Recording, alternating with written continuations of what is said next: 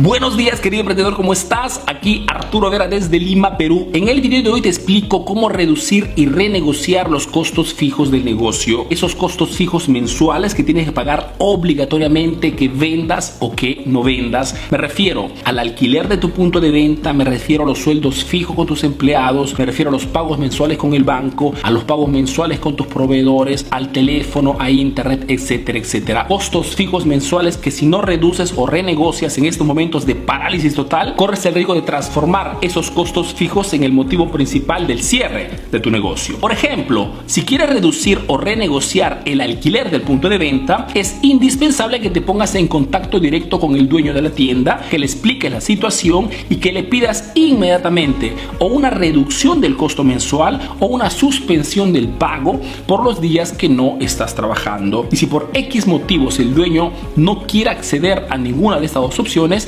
pídele al menos que te divida el costo mensual en pequeñas cuotas y que puedas pagarlo en los próximos meses. Te comento esto porque muchos de mis estudiantes ya lo están haciendo con resultados muy positivos. O si por ejemplo quieres reducir o renegociar los sueldos fijos de tus empleados, visto que no puedes pedirles descuentos, lo que puedes hacer es reducir las horas de trabajo para disminuir el costo fijo mensual y donde es posible puedes renegociar la forma de pago. Por ejemplo, a las personas que se encargan de las ventas puedes pasar de sueldo fijo a sueldo variable, mejor dicho, a sueldo por comisiones. En este modo, cuando toda esta parálisis termine, podrás iniciar nuevamente el negocio en modo más ligero. O si, por ejemplo, quieres reducir o renegociar los pagos mensuales con el banco, exactamente igual, ponte en contacto directamente con ellos y pídeles inmediatamente la suspensión de los pagos por todos los días que no estás trabajando. Te lo digo porque en este momento los bancos son muy flexibles porque saben perfectamente la situación crítica por las cuales los emprendedores están pasando. O si quieres reducir y renegociar los pagos con tus proveedores, también